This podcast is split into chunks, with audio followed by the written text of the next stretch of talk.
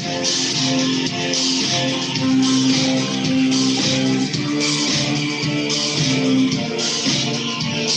buenas tardes, amigos y amigas de Bonita Radio.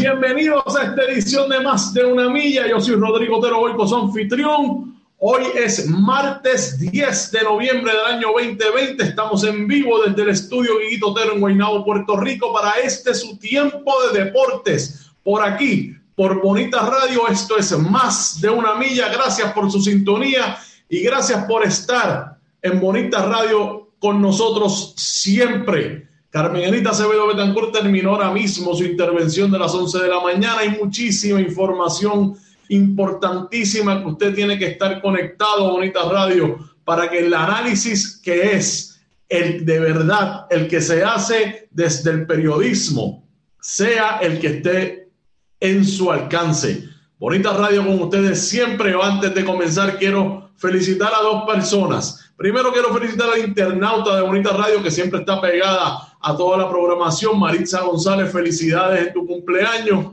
Y hoy también cumple el gran hermano mío, colaborador de Bonita Radio, Frankie Nazario Crescioni, Francisco Nazario Crescioni, que está conmigo todos los lunes en la tertulia deportiva y que comenzó conmigo estas cosas de los podcasts Empezamos por lucha libre y seguimos evolucionando. Frankie, muchísimas felicidades en tu cumpleaños. Así es que eso es lo que hay para el día de hoy. Hay cumpleaños por doquier. Ya estamos en noviembre, casi llegando a mitad. Estamos al otro lado del 2020, que parece acabar un poco mejor de cómo empezó. Hoy tengo conmigo nuevamente colaborador de Bonita Radio, amigo y experto deportivo también. Tengo conmigo aquí a Ricky, al licenciado Ricardo Ricky Arrillaga. Ricky, gracias por estar con nosotros nuevamente. Saludos.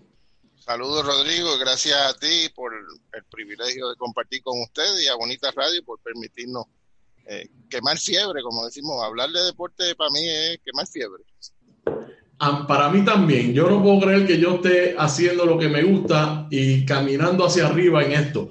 Eh, la verdad que es un privilegio poder tener este medio y utilizarlo de la mejor manera posible y tener pues colaboradores como son como son tú, como es Frankie Nazario, acabo de mencionar, como es el licenciado José Marzuach, que han estado conmigo, además de todas las personas que acceden a que yo entre las entrevistas, para mí siempre es un privilegio nosotros tener, tenerlos a todos y particularmente a los que colaboran conmigo, que es una persona como tú, Gracias, gracias Rodrigo. Y siempre que esté disponible, cuente con eso.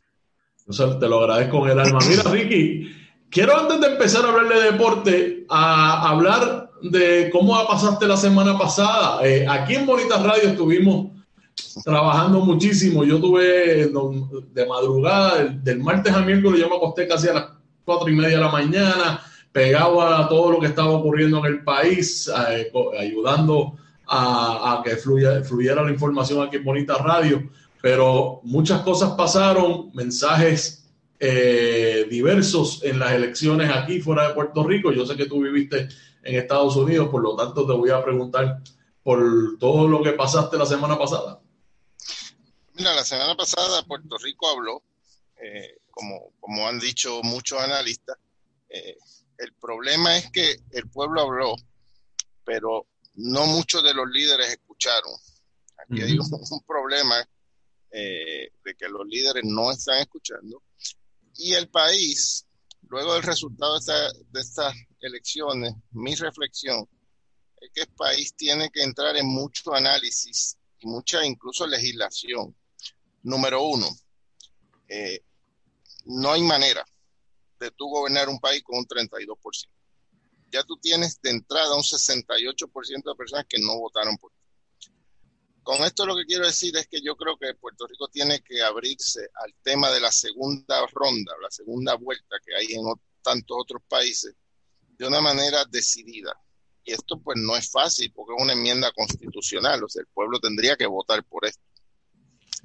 Otra reflexión que hago del resultado de las elecciones es una total inconstitucionalidad en el código electoral, que es que se prohíben las alianzas. Puerto Rico acaba de demostrar a través de las urnas que quiere alianzas. Entonces, el código electoral me prohíbe a mí, que estoy corriendo por un partido, reunirme contigo, que estás corriendo de otro, para unir fuerzas por algún propósito, porque somos partidos ambientales, porque somos partidos que promueven algún estatus, porque por la razón que sea, que yo me quiero unir a otro partido, no puedo, porque el código electoral dice que no. Pero para mí como abogado, te lo digo sinceramente, eso es totalmente inconstitucional, eso viola el derecho de asociación, el derecho del voto, eso viola media constitución. Así que del resultado de las elecciones yo creo que todavía tenemos mucho que hacer y mucho que reflexionar, porque el mensaje que mandó el pueblo fue, fue bastante claro.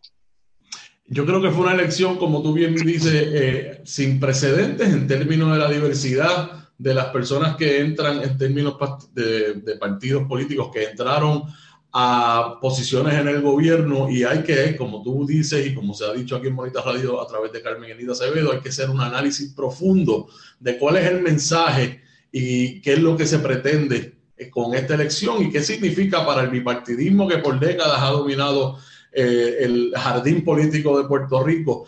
Igual que en Estados Unidos eh, hay una gran división en el país que ha demostrado eh, en la cantidad de votos. ¿Y por qué yo estoy hablando de esto en un programa deportivo? Porque es muy pertinente. Hemos estado hablando en Puerto Rico sobre la exclusión del deporte de la lista. ¿Te está gustando este episodio? Hazte fan desde el botón apoyar del podcast de Nivos. Elige tu aportación y podrás escuchar este y el resto de sus episodios extra. Además, ayudarás a su productor a seguir creando contenido con la misma pasión y dedicación.